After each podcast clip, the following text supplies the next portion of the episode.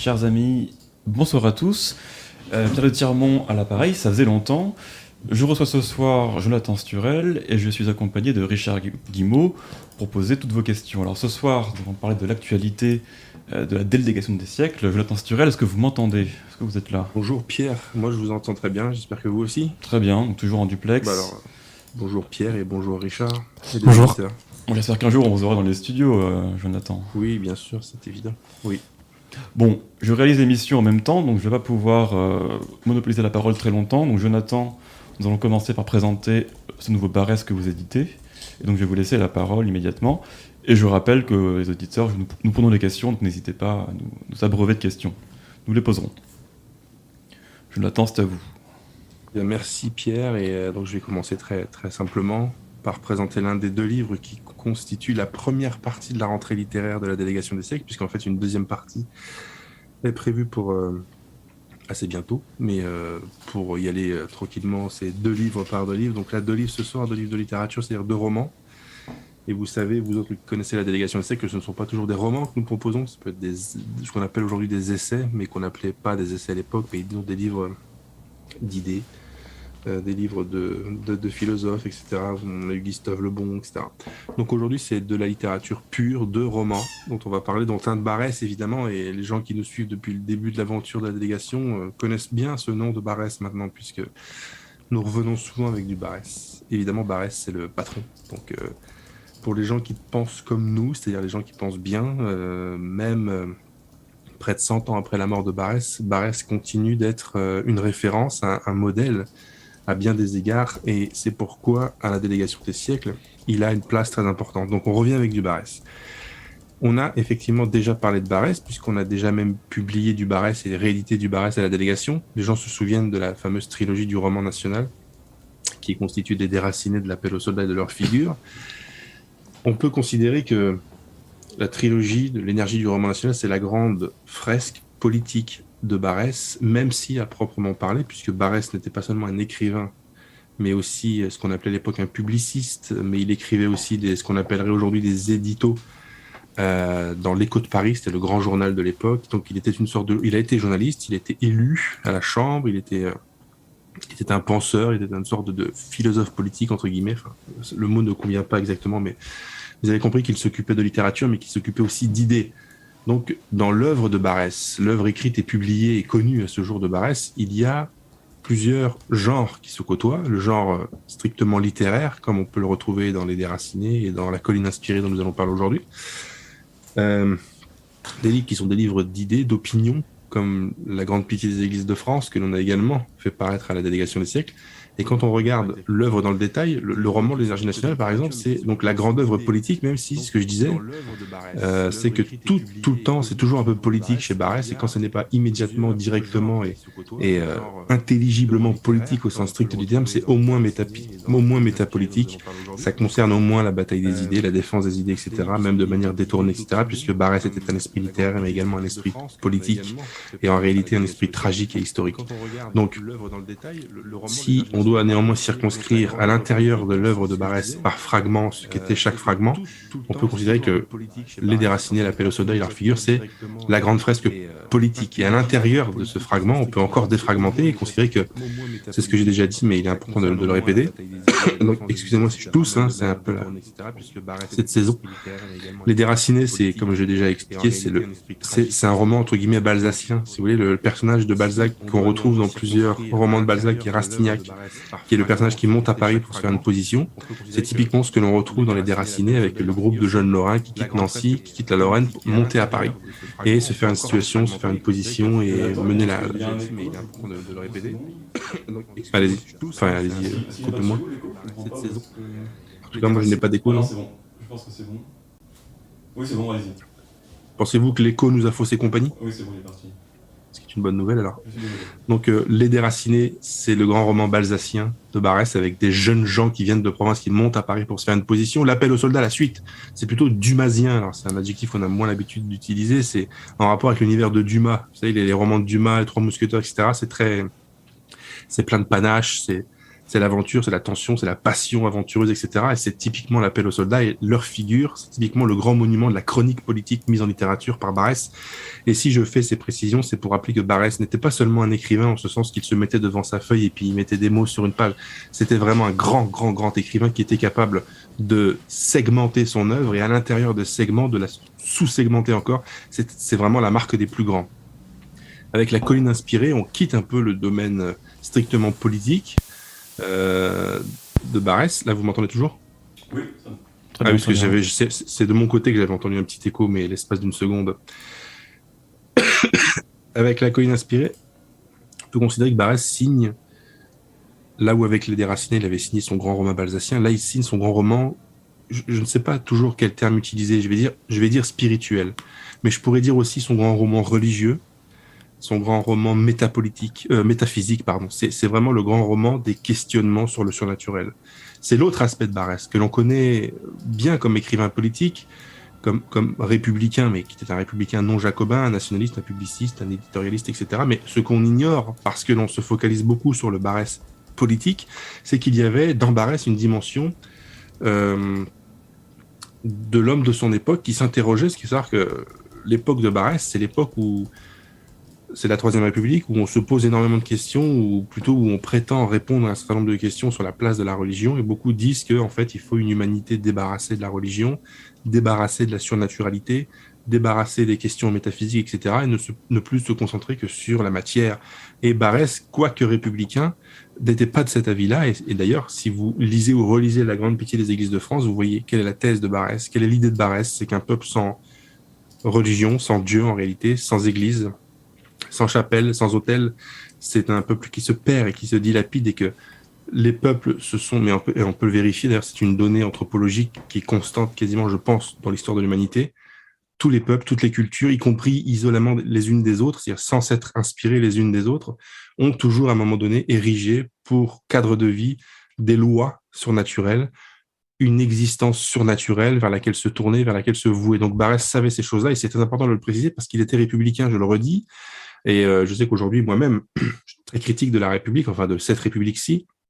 Barès nous prouve que l'on peut être républicain, d'ailleurs sans être jacobin, et tout en étant nationaliste, et tout en n'étant pas un athée militant. Et euh, nous, enfin, ceux qui lisent Barès de longue date savent que Barès était cet homme-là, mais ceux qui l'ignoraient eh bien vont le découvrir avec euh, la colline inspirée. Il faut savoir que Barès, évidemment, n'était pas un théologien ni un curé. Donc, il ne prenait pas position sur ces sujets à proprement parler. Son sujet à lui, c'est plutôt le, la place du fait religieux dans une société en général et en France en particulier, puisque c'était surtout le sujet français qui l'intéressait. Donc, faut pas attendre de Barès, y compris lorsqu'il parle du fait religieux et lorsqu'il parle de questions religieuses, qu'il prenne position sur une encyclique, qu'il prenne position sur une déclaration du pape, etc. Bon, il l'a sans doute fait, évidemment, parce que c'était très dans son époque, il écrivait beaucoup dans la presse, etc. Mais dans son œuvre littéraire, dans la colline inspirée, il n'est pas question de ça. Il est plutôt question de d'aborder le fait religieux dans une dimension vraiment méta, métapolitique et même quasiment méta-religieuse. Ce qui n'empêchait pas Barès, évidemment, d'être un catholique de culture, comme il se définissait plus ou moins, quelqu'un qui a cherché la foi, qui ne l'a pas toujours trouvée, qui n'a pas su peut-être toujours comment la chercher. Donc c'est quelqu'un qui était très interrogatif sur ces sujets-là. Évidemment, je tousse beaucoup. Donc, pour comprendre aussi peut-être la colline inspirée, mais c'est pas obligatoire, avoir lu au préalable la Grande Pitié des Églises de France pour mieux connaître le personnage de Barès, c'est une possibilité, c'est pas obligatoire mais c'est intéressant. Donc le roman lui-même, La colline inspirée, vous allez comprendre d'ailleurs pourquoi ce livre s'appelle La colline inspirée, pourquoi la colline. Donc faut savoir dans un premier temps que les faits relatés par Barès dans ce livre, et donc les faits qui sont mis en littérature par Barès, sont des faits authentiques. Donc évidemment, Barès a romancé ces faits. Donc par moment, et c'est ce qui avait été noté par ses contemporains à l'époque, et notamment un prêtre nancéien qui avait fait euh, une étude sur la colline inspirée dans laquelle il, euh, euh, rappelait que non, là, ce fait-là n'est pas vrai, etc. Enfin, vous allez comprendre pourquoi il dit ça. Mais Barès n'a jamais prétendu faire le roman de l'exactitude absolue. Mais les faits sont authentiques, ils sont romancés par Barès, mais ils sont, ils continuent d'être très proches de la réalité. Décidément, nous sommes au 19e siècle, au beau milieu du 19e siècle, c'est dans Lorraine que ça se passe, dans une commune qui s'appelle Sion, Sion-Vaudémont. Là-bas se trouve une colline. Voilà la fameuse colline inspirée du titre. Une colline, littéralement une colline, c'est-à-dire une espèce de, une colline. Euh, au sommet de laquelle il y a eu une activité religieuse de tout temps, y compris dès l'Antiquité. C'est un endroit qui a été très propice, vous savez, c'est les fameux lieux qui tirent l'âme de leur léthargie, comme disait Barès, bah, comme dit Barès dans cet endroit, c'est un, un, roman, euh, un endroit très favorable aux, pensées, aux inspirations euh, religieuses et, spirituelles. Cet endroit existe évidemment, cette colline existe, elle est toujours visible aujourd'hui, évidemment visitable aujourd'hui. Mais depuis l'Antiquité, euh, il y a toujours une activité très forte. Du, temps du duc de Lorraine, c'était un, lieu de pèlerinage marial en l'occurrence. C'est un site d'apparition de Marie, mariale. Mais depuis quelque temps, au milieu du 18e, du 19e siècle, pardon, je ne sais pas si j'avais dit 18e siècle tout à l'heure, mais si j'ai dit 18e, je me suis trompé. C'est au milieu du 19e, bien sûr. Euh, authentiquement, vraiment, il y avait une décroissance de l'activité religieuse. On peut Imaginez que c'est à cause de tous les événements politiques assez récents de ces dernières années, de ces dernières décennies, comme la Révolution qui a tout chamboulé, etc. Donc, la colline, la fameuse colline inspirée, n'était plus tellement inspirée puisqu'il ne se passait plus grand-chose. En tout cas, l'activité, la ferveur religieuse, la piété avait, avait largement décru. Là-dessus vont arriver trois hommes. Ces trois hommes ont réellement existé, trois personnages authentiques de l'histoire. Ce sont trois frères, littéralement trois frères de sang, trois frangins, si vous voulez parce que ce sont aussi des curés. Donc, ce ne sont pas trois frères dans le sens où ils appartenaient à la même fraternité. C'était des frères qui étaient tous les trois curés et c'était des frères Bayard. Les frères Bayard ont existé. La tombe des frères Bayard est en particulier celle de Léopold de Bayard, qui était celui des trois frères qui avait le plus d'initiatives, etc., existe toujours. Elle est toujours perchée en haut de la colline de Sion. Donc, quand vous avez lu le roman, comme je l'ai fait plusieurs fois, que vous l'avez relu avant d'aller visiter la colline et que vous êtes devant la tombe de Bayard, donc devant le héros du roman, ça fait toujours quelque chose. Vous savez que moi, j'aime beaucoup les, livres qui sont inspirés de faits authentiques parce que lorsque le livre nous a plu, on peut ensuite prolonger l'aventure et aller sur les lieux du livre et donc, en quelque sorte, presque littéralement entrer dans le livre. Donc les faits sont authentiques. les frères Bayard vont monter sur la colline et vont euh, déplorer dans un premier temps l'état de désertion spirituelle de ces lieux cet état de désertion est indigne des lieux, puisque ces lieux ont toujours été, depuis des siècles et depuis des millénaires, un, lieu de piété. Donc ils vont vouloir remonter une communauté, et c'est ce qu'ils vont faire avec beaucoup de succès. Je répète que ce sont les histoires du livre, et ce sont des faits tout à fait authentiques, historiquement avérés.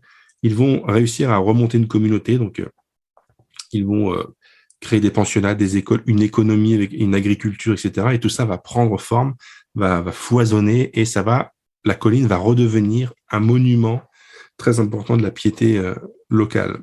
Mais ça va poser des problèmes. Vous savez que lorsqu'il se passe des choses euh, qui ont du succès en France, ça interroge toujours la hiérarchie, là, en l'occurrence la hiérarchie catholique de l'Église à l'époque, qui se demande mais qu'est-ce qui se passe là-haut sur la colline? Donc ils envoient des hommes, ils dépêchent des hommes pour aller voir qui sont ces baillards exactement, est-ce que ces baillards ne sont pas en train de prendre des libertés avec le culte, avec euh, le magistère, avec euh, les habitudes? Et il s'avère que oui, Léopold de Bayard en particulier, ses faits sont encore une fois authentiques. Ça ne fait pas partie des faits que Barès a brodé. Était en contact avec un individu étrange, normand, qui s'appelait Eugène Vintras. Je dis Vintras, peut-être qu'il faut dire Vintra, mais en tout cas, il y a un, S à la fin, qui est un, un hérésiarque. En fait, c'est quelqu'un qui véhicule une hérésie. Il se prend lui-même pour le, la réincarnation du prophète Élie. Et malheureusement, Léopold de Bayard est en contact avec cette personne. Ça ne plaît pas évidemment à la hiérarchie catholique qui va lui demander euh, mais de quoi s'agit-il? Est-ce que sur la colline vous avez en fait euh, monté une secte, la secte de Vintras? Il va y avoir évidemment des disputes, il va y avoir des querelles. Vont s'en suivre des événements divers et variés que je ne peux évidemment pas vous raconter euh, sinon, ce serait du divulgachage et ce ne serait pas rendre service aux futurs lecteurs. Mais sachez que tous ces faits arrivent dans le livre. Tous ces faits sont authentiques, tous ces faits sont avérés historiquement, et c'est vraiment passionnant puisque c'est une histoire vraie d'une communauté religieuse à l'intérieur de l'Église catholique qui, au fur et à mesure qu'elle va se développer et croître, va prendre des libertés avec la hiérarchie, avec le culte, etc., et devenir, peut-être, je ne sais pas, le lecteur le découvrira, une secte à part entière, c'est-à-dire en fait une secte dans le sens, enfin, Adrien Bozzi vous en parlerait, quelque chose qui n'est plus du tout dans la droite ligne de l'Église catholique et qui, euh, qui véhicule un autre message, si vous voulez. Donc voilà la trame du livre. Donc c'est pourquoi je vous disais tout à l'heure en introduction que c'est vraiment le roman métaphysique et surnaturel de, de, Barès, puisque là on n'est plus tout en train de parler de jeunes Lorrains qui montent pour devenir homme politique ou journaliste à Paris, etc. On est dans la Lorraine enracinée, on est sur la colline, on est vraiment sur les lieux et on a affaire à des faits religieux, spirituels, métaphysiques. Je trouve que je vais boire, je vais boire de l'eau parce que je n'arrête pas de tousser. Je vous en prie, buvez donc de l'eau. voilà. C'est un roman qui est très sérieux. Je veux dire que je l'ai relu plusieurs fois dans ma vie et à chaque fois, je suis impressionné par cette atmosphère qui est en fait une atmosphère, comment dirais-je, lourde. Elle est une atmosphère grave, pesante même. Et Barès a réussi à mettre ça dans le livre. Et c'est quelque chose que je mets à son crédit assez souvent dans la littérature de Barès, c'est que lorsqu'il fait des livres, il a ce, don ou ce talent d'être immersif. Alors, je sais pas si c'est dans ce sens-là qu'il faudrait, de cette façon-là qu'il faudrait le dire, mais de nous plonger, de nous immerger dans son récit et vraiment en quelques phrases il nous a absorbés et on est en haut de la colline avec les héros et on ne veut, on ne veut, on ne veut plus en, partir. Enfin, il y a quelque chose de même d'hypnotique. Ce roman est sérieux, grave, pesant et hypnotique. Il y a quelque chose d'hypnotique qui me fait dire que Barès n'a pas écrit ce roman à la légère. Vous savez, les, littératures, les littérateurs qui ont une grosse œuvre, il y a beaucoup de livres qui sont parfois des livres de commande, des livres qu'il faut rendre à un éditeur, donc qui sont pas bâclés, mais qui sont, il y a moins on sent qu'il y a moins d'investissement de l'auteur dans ce livre. Dans celui-ci, c'est vraiment pas le cas. On sent vraiment par l'atmosphère qui y règne que ça nous donne une idée de ce qu'étaient les intuitions de Barès et comment Barès envisageait ces questions surnaturelles et métaphysiques, c'est-à-dire avec beaucoup de d'interrogations évidemment, parce qu'il était très interrogateur, mais ne prétendait pas répondre aux, aux, interrogations qui étaient les siennes. Et ça donne ce livre extrêmement bien ficelé, extrêmement bien fait. Je, vous dis vraiment, comme je l'ai ressenti, on, on, ne ressort pas de ce livre ni allégé, ni amusé. On peut ressortir d'un roman qui peut même être un excellent roman et on, en sort allégé, amusé. Il y a des romans qui sont faits pour remplir cette fonction. La colline inspirée n'est pas du tout faite pour euh, nous inspirer de la légèreté, de l'amusement. C'est une lecture vraiment qui interroge, qui brasse, qui bouleverse, qui en tout cas ne laisse pas indifférent. Et quand je dis qu'il interroge et qu'il brasse, il interroge, entre guillemets, comment pourrais-je dire, notre rapport aux questions surnaturelles. Il nous tire de notre zone de confort ce dont nous avons beaucoup besoin de nos jours. Vous avez vu qu'un récent sondage disait que maintenant 51% des Français euh, reconnaissaient qu'ils ne croyaient pas en Dieu. Donc l'athéisme, pour la première fois depuis peut-être quoi, depuis, depuis toujours en réalité. En réalité, depuis toujours, depuis la naissance de l'activité humaine sur, cette, euh, sur, sur l'open de terre, l'athéisme est majoritaire. Donc les questions qui sont posées par la colline inspirée, sont, étaient déjà d'actualité du temps de Barès, elles le sont d'autant, plus aujourd'hui. C'est vraiment le genre de livre qui a cette faculté étonnante de vous obliger à regarder des choses que l'homme moderne, surtout le nôtre, ne veut plus regarder, c'est-à-dire Dieu, la religion, les questions de l'au-delà, du salut de l'âme, de la vie terrestre, mais de la vie terrestre qui prépare la vie d'après, de la miséricorde, qu'est-ce que ça veut dire tout ça et qu'est-ce que c'est que le fait religieux, comment une société peut vivre avec ça et surtout comment peut-elle vivre sans cela Voilà les questions euh, euh, que ce livre vous, oblige à vous poser, même malgré vous et même contre vous et même inconsciemment. Beaucoup de gens que je connais qui ne s'intéressent pas du tout à ces questions, après la lecture de ce roman, ça fait des années que je fais lire ce roman partout autour de moi tant que je peux. Ces gens m'ont dit avoir depuis euh, la lecture de ce livre, dans un coin de leur tête, plusieurs questionnements qui se sont invités et qui leur occupent l'esprit depuis. C'est pourquoi je compare ce livre aux, grands livres sociaux, dont un, dont on a déjà parlé sur Radio Athéna, qui est Germinal. Quand on a lu Germinal de Zola, on ne peut plus ignorer la misère des petites gens, la question de la misère des petites gens, le, fait social, l'écrasement des petites gens par d'autres. Eh bien de la même manière, lorsqu'on a lu La colline inspirée, on ne peut plus ignorer qu'il existe des questions auxquelles on ne peut pas éviter de répondre, qu'on ne peut pas éviter de nous poser. Ce sont les grandes questions existentielle, métaphysique, religieuse. Et comme je l'ai dit tout à l'heure, Barès est très doué pour l'immersion. On est vraiment avec ces personnages. C'est quelque chose de vraiment très fort. C'est pas tous les romans. Même des romans dont je peux considérer qu'ils sont de bons, de grands, voire d'excellents romans, ne réussissent pas toujours ce travail d'immersion que Barès réussit à faire en règle générale et qu'il a particulièrement bien fait sur ce livre ici. Mais ce livre, c'est aussi un, éloge à, la Lorraine, qui est son pays, qui est, parce que Barès était un Lorrain, un des grands Lorrains de, notre pays. Et donc les, Lorrains, lorsqu'ils liront ces pages, celles où il parle de la Lorraine en particulier, comprendront ce qu'il ce dit, ils aimeront ce qu'il dit, mais les non-lorrains aussi, puisque même si on n'est pas lorrain, dès l'instant qu'on est français, on aime aussi les livres qui valorisent le patrimoine charnel de la France. Là, il est question du patrimoine et de description charnelle de la France. Qu'est-ce qu'un paysage français? Pourquoi un Français, lorsqu'il est d'un pays, en l'occurrence la Lorraine, mais ça peut être un autre pays, pourquoi il comprend ce qu'il voit Pourquoi il aime ce qu'il voit Pourquoi ce vallon là-bas, avec ce bois à côté, avec cette route ici, avec cette chapelle, avec ce clocher qui dépasse là-bas Pourquoi le Français comprend ce paysage et pourquoi il se sent imprégné de ce paysage? Barès, c'est partie des, que c'est le grand auteur, le grand écrivain de l'enracinement, des racines, de la terre et des morts. Donc, euh, même dans un livre où il traite, c'est pour ça que je disais, même quand le livre n'est pas immédiatement politique, il est toujours au moins métapolitique, mais il est toujours en rapport avec les idées et avec les grandes questions. Avec ce livre-ci, euh, vous avez tout ça qui est condensé dans.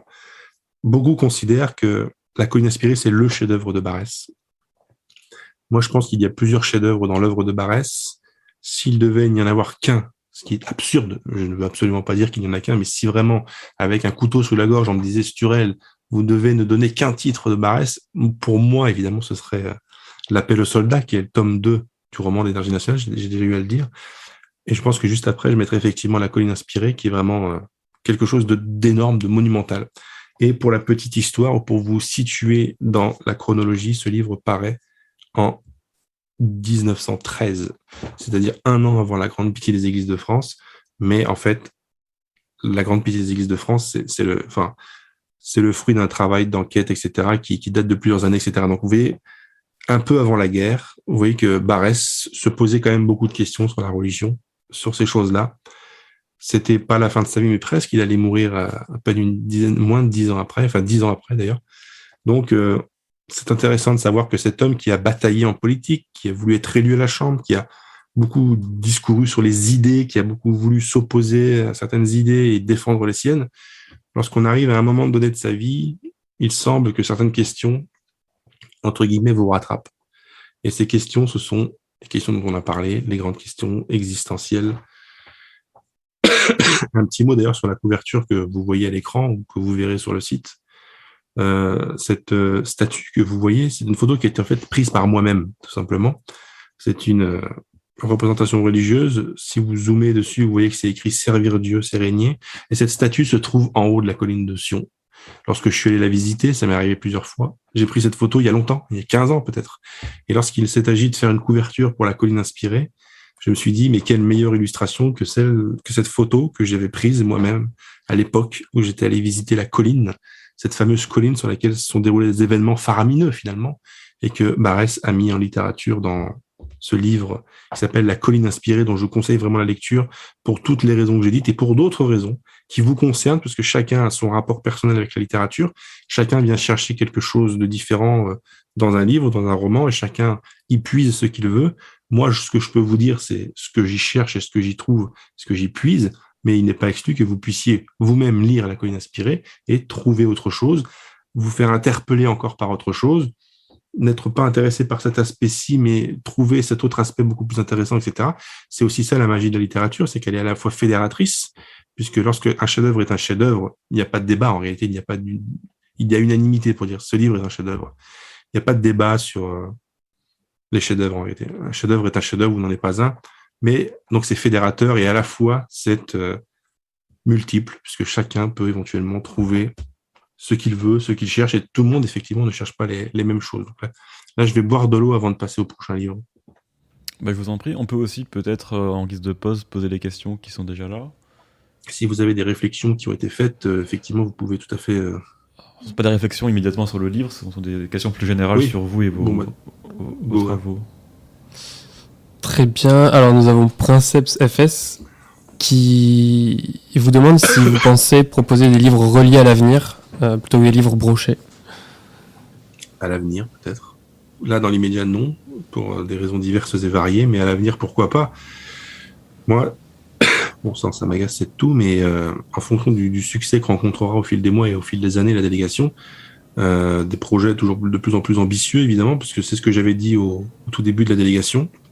Il ne s'agit pas de faire de la délégation euh, quelque chose de ronflant qui est posé sur les rails et puis dont on se sert pour gagner quelques sous. Il s'agit de servir une cause et euh, si pour la servir, il faut à un moment donné monter en gamme sur l'offre, euh, la diversifier, etc. Et faire par exemple du, du, du, relier à la place du brochet ou faire la couverture de cuir, pourquoi pas tenter des choses comme ça, des expérimentations presque, puisque faire du, du, du relier aujourd'hui, euh, du relier cuir ou du relier tout court, c'est ambitieux parce que bon, déjà vendre des livres c'est compliqué aujourd'hui. Alors si on commence à les comment dirais-je, à les, à les sophistiquer, ça va impliquer des coûts de fabrication plus grands et donc des coûts de revente plus, enfin des prix de revente plus importants et donc euh, un public et un lectorat encore plus réduit. Alors que dans un premier temps, ce que j'avais expliqué au tout début, la fonction première de la délégation des siècles, c'est de remettre au goût du jour des textes qui ont soit été oubliés complètement et c'est tragique, soit qu'ils le sont partiellement et il faut absolument les, en raviver le souvenir, soit des livres qui ne sont pas forcément méconnus, dont on connaît les titres, euh, les auteurs, voilà le nom, oui on connaît, Peggy on connaît, Barès on connaît, mais on n'a jamais lu. Donc la fonction de la délégation des siècles, c'est de faire lire les gens. C'est pour ça qu'on a des couvertures qui sont assez minimalistes en réalité, parce qu'on ne cherche pas à faire des, des œuvres d'art, euh, on cherche vraiment à faire du support agréable quand même, parce que je pense qu'on utilise une belle mise en page et euh, une belle euh, typographie, une belle police. Ça rend, euh, ça c'est des, témoignages qui me remontent euh, énormément. C'est que c'est très agréable à lire, le choix de la police, de la typographie, etc. Donc voilà. Donc dans un premier temps, la fonction c'est faire lire les gens. Il faut vraiment que les gens s'arment intellectuellement, culturellement, philosophiquement, etc. C'est vraiment la fonction première. Donc à l'avenir, pourquoi pas, mais à l'avenir tout est possible. Très bien, on imagine que l'acquisition de, de, vos ouvrages à la délégation des siècles vous soutient, mais Louis Biret aimerait savoir comment vous soutenir euh, autrement qu'en faisant l'acquisition de vos livres, si, vous avez des plateformes pour vous soutenir financièrement ou autre. Non, honnêtement non. Et euh, concrètement, euh, le meilleur moyen de me soutenir, c'est de vous soutenir vous-même. Et pour vous soutenir vous-même, il suffit de lire ces livres-là. Vraiment, c'est tout ce que je demande aux gens. Moi, euh, honnêtement, je veux pas partir dans une tirade sur sur l'argent que me rapporte la délégation des siècles suffit à faire tourner la délégation des siècles et je veux pas faire autre chose que ça. Donc c'est vrai que moi les appels à la cagnotte c'est pas trop mon c'est pas trop ma philosophie c'est très personnel, mais du coup, voilà, il y a quelque chose qui est à peu près sûr, c'est que vous ne verrez jamais euh, Sturel vous demander de faire des Tipeee ou quoi que ce soit. Alors que j'ai rien contre, évidemment. Il y a beaucoup d'amis qui le font. D'ailleurs, Radio Athena le fait, parce que quand il y a une logistique, qu'il faut assurer un service, etc., c'est pas gratuit, on est bien d'accord. Mais euh, Radio Tana est un service gratuit, donc c'est légitime que Radio Tana demande une contribution. Moi, je propose des choses qui ne sont pas gratuites. Je vends des livres. Donc, la meilleure moyen de, de, me, de me, soutenir, c'est d'acheter ces livres. Donc, vous, vous, donnez votre argent pour la cause, et en plus de ça, vous avez quelque chose en retour. Et euh, c'est tout ce que je demande, honnêtement. Euh, Monsieur Buret, vous voulez vous donner un million d'euros, mais bon, tant pis, on va les prendre à la place. je, je, je, refuse ce million d'euros. Voilà. je suis. Je suis... Euh, Peut-être une dernière question avant de passer au livre suivant. Total Laton vous demande euh, ce que vous préférez entre le romantisme et le classicisme. Ah, c'est compliqué et je dirais que cette réponse varierait d'une période à une autre en fait, période de ma vie à une autre. Il y a des moments où je vais être très fleur, fleur bleue et je vais aimer euh, le romantisme pour les détails, pour les descriptions, etc. Et d'autres, j'aime les deux en fait. En fait, ce que j'aime, c'est vraiment la réponse la plus peut-être bateau que je puisse faire, c'est j'aime la littérature quand elle est de qualité. Ça veut dire que j'aime la prose quand elle est de qualité, quel que soit son, genre d'appartenance. Je peux aimer la poésie, bon, ça me parle un peu moins, mais une poésie de qualité, je peux le reconnaître, etc. J'aime la peinture de qualité. Voilà, quand c'est de qualité, même la peinture, vous savez, dans la peinture, il y a des catégories euh, d'appartenance de chaque œuvre, etc. Et... quand c'est beau, euh, quand je dis que c'est beau, il faut que ce soit des critères euh, universels de beauté la beauté euh, peut être définie, évidemment. Là, bon, on partirait sur un, un, un, long débat. Mais voilà, pour répondre à la question, euh, quand c'est de la belle littérature, c'est déjà énorme. Et euh, on doit vraiment tout, surtout pas s'enfermer dans un genre en particulier. Voilà la, la, réponse que je pourrais faire éventuellement. Entendu. Mais j'aime des choses, du coup, ça nous fait aimer. Enfin, je dis je, on va pas parler au... les gens comme, comme moi, ça, ça, nous fait aimer des choses très variées. Par exemple, moi j'aime lire Rousseau. la, J'ai déjà, déjà, déjà dit que le promeneur solitaire ou les, confessions ou même les mille, même si je suis pas d'accord avec les thèses qui sont défendues, littérairement parlant, c'est absolument grandiose. C'est grandiose, tout comme Chateaubriand, c'est grandiose. Et comme Barès, c'est grandiose, alors qu'en fait, Barès-Rousseau, c'est pas le même style, c'est pas la même chose. Proust, c'est grandiose, en fait. Moi, mon facteur déterminant, c'est est-ce que c'est grandiose ou pas? Il y a beaucoup de choses qui sont grandioses. Je suis en train de lire d'ailleurs euh, le France que vous avez réédité, Les Dieux en soif, et c'est effectivement écrit avec euh, une prose tout à fait plaisante. Grandiose, probablement. Ces gens, ces gens vraiment savaient tenir une plume. C'est, c'est... Il y a une remarque que je me faisais il n'y a encore pas si longtemps. Lorsque vous vous intéressez à la presse de l'époque, l'époque d'Anatole France, de Barès, mettons la presse, la grande presse de la Troisième République, et avant, et avant d'ailleurs, encore plus avant, mais jusqu'à la Troisième République, jusqu'à même euh, après-guerre, je pense, jusqu'à Mauriac et compagnie, un, article de presse aussi banal soit-il, c'est presque déjà de la littérature en fait.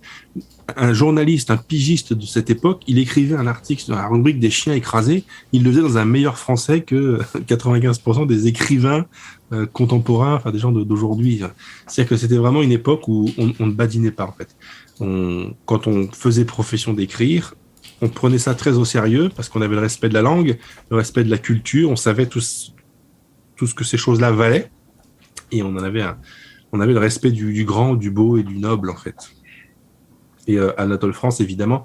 D'ailleurs, permettez-moi de vous rappeler, cher Pierre, que les nationalistes contemporains de, de France, d'Anatole France, Maurras ou Barès, etc., étaient de grands lecteurs et de grands admirateurs de, France, en qui ils voyaient justement la continuation du génie littéraire français. Alors que c'était pas les mêmes chapelles politiques, vous en conviendrez. Intéressant. Euh, voilà. J'avais ce mot euh, que j'avais cité d'ailleurs, je crois, à Radio Athena, mais malheureusement je ne l'ai plus que de tête, donc il est peut-être répété imparfaitement, ou euh, correspondance entre Maurras et euh, Anatole France. Et Anatole France disait, euh, bon, on n'est pas d'accord, on n'a pas la même politique, etc., etc. Mais voilà, il y a quelque chose qui nous unit. c'est le peut-être le, sens du beau, de la littérature, de, la France en fait, finalement, de la France classique, des choses classiques, de l'art classique finalement. Et il disait cette phrase absolument magnifique, il disait, je vous serre la main à travers la barricade. Parce qu'en fait, ils étaient tellement ennemis politiques, il y avait de barricades entre eux, presque littéralement, et ils se passaient la main l'un l'autre. C'était très beau, c'était vraiment très beau. On, est loin de tout ça aujourd'hui. On, on a vraiment perdu tout ça, toute cette beauté et toute cette euh, capacité des grands esprits à communiquer entre eux, y compris lorsqu'ils ne sont pas d'accord. Mais il est vrai que de nos jours, il n'y a plus beaucoup de grands esprits, donc euh, il est quand même difficile de faire communiquer entre eux des choses qui n'existent plus. Thierry M vous remercie d'avoir euh, réédité euh, Autour de Jeanne d'Arc et autres textes qu'il a achetés et qui lui a beaucoup plu. Effectivement, oui, encore un autre genre de la dans, Barès, encore l'une des, des, cordes à l'arc de Barès, c'est euh, Autour de Jeanne d'Arc, c'est vraiment c'est vraiment magnifique en fait. Mais, mais Barès, vraiment Barès, je pourrais en parler des heures en fait. Barès, c'est mon maître. Ça devrait être le maître de beaucoup d'entre nous tellement tellement il a déblayé le terrain pour nous, tellement il a éclairci des pensées, des intuitions pour nous. Tellement lorsqu'on se pose la question sur qu'est-ce qu'être français en fait, euh, pourquoi revendiquer de l'être, pourquoi vouloir continuer d'être français, c'est des questions qui peuvent nous traverser, qui nous traversent, auxquelles on n'a pas forcément de réponse. Eh ben Barès les avait pour vous parce qu'il s'était posé ces questions-là et il y avait répondu avec son génie littéraire et intellectuel. Il a fait beaucoup, il a rendu beaucoup de services aux gens comme nous, Barès, en déblayant le terrain et en mettant des définitions sur des mots Merci, monsieur Barès. Et euh, pour revenir à la colline inspirée, euh, la colline de Sion, c'est une référence biblique, j'imagine ou est-ce que... Bah, en fait, elle s'appelle Sion, elle s'appelle littéralement Sion, c'est pas Barès qui l'a renommée ni quoi que ce soit. Oui, Est-ce que c'est une référence biblique Probablement, oui, sans doute. Entendu. Mais c'est une référence euh, ancestrale, hein, ça remonte à très loin.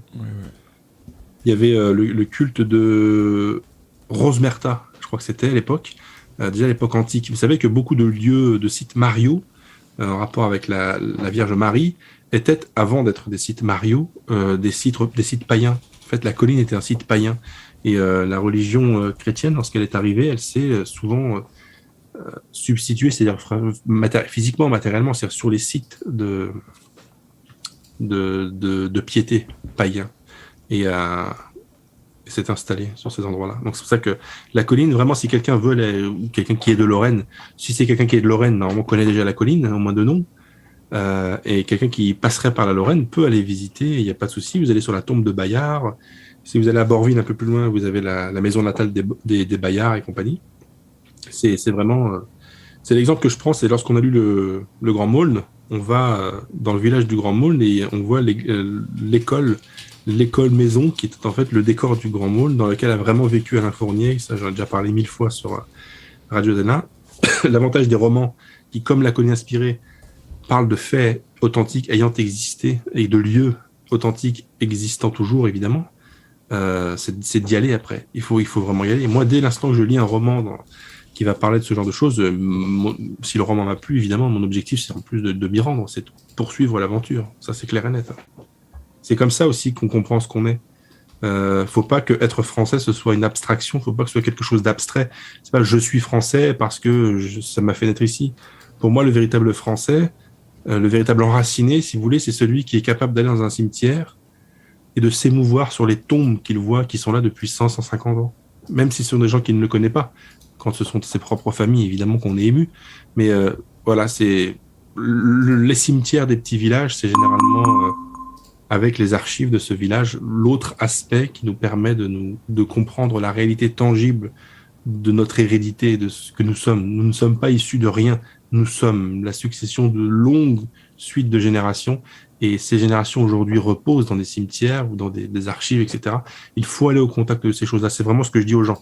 Allez même dans les musées, c'est ce que vous pouvez faire, mais allez sur les sites historiques, allez sur les, les tombes, allez rechercher sur les tombes de vos arrière-grands-parents, etc. On peut encore trouver ces choses-là. Euh, toutes les municipalités n'ont pas fait table rase de tout ça et n'ont pas mis tout ça à la fosse commune. Il y a encore beaucoup d'endroits où vous avez des, des, des arrière, arrière, grands-parents qui reposent sous une dalle de pierre. Il y a probablement votre nom sous un certain nombre de, tombes quelque part en France. Vraiment, faites ce travail de le rechercher, faites votre généalogie de manière générale et allez, voir toutes ces choses-là. La littérature, c'est bien. Il faut que ce soit une passerelle pour euh, quelque chose de encore plus concret, qui est d'aller voir sur le terrain, dans les couches de terre, ce qu'on est vraiment. Et on est quelque chose, on n'est pas rien, contrairement à ce que les gens d'aujourd'hui veulent nous faire croire. Euh, les auditeurs se demandent pourquoi est-ce que vous ne publiez plus sur YouTube et Telegram, ou beaucoup moins sur YouTube, et si vous continuez aussi, continuez avec Adrien à faire des, émissions littéraires. Bah, sur YouTube, euh, c'est vrai que je le fais moins. J'ai moins le réflexe. Généralement, quand je faisais un billet, c'était sur Facebook, et après, je le copiais-collais sur Telegram et sur euh, l'onglet communauté de Facebook, de YouTube j'oublie en fait parfois de le faire sur YouTube. Et euh, Telegram je sais pas un oubli c'est que j'ai désinstallé Telegram. Le canal est toujours existant je l'ai pas fermé mais j'ai désinstallé Telegram pour euh, X raisons donc je ne suis plus sur Telegram en ce moment en tout cas. Mais je suis en ce moment suspendu de Facebook hein. j'ai pris un ban de trois jours. Ah pour quelle raison si c'est pas indiscret? Non c'est pas indiscret. J'ai euh, j'ai fait un billet qui était assez corrosif sur un YouTuber là qui s'appelle Nota Beignet et euh, je, je, me suis moqué, enfin je me suis moqué, j'ai critiqué, c'était pas une moquerie justement. J'ai fait une, critique quasiment anthropologique de, de ce qu'il a fait, en l'occurrence il a fait une vasectomie, et il est fier de parader dans des vidéos pour dire qu'il a fait une vasectomie. Donc ces gens s'automutilent, et ils sont fiers de le dire, c'est pour moi l'aboutissement du wokisme. Donc je l'avais fait, et j'avais... Euh, j'avais fait noter sur cette vidéo qu'il était en sur, sur, ce, ce biais qui était en surpoids. Euh, et euh, il me tendait une perche parce que dans la vidéo, il, il, il, engouffre un saucisson en buvant un Red Bull. Donc euh, j'avais noté que c'était pas la meilleure chose à faire quand on était déjà en surpoids.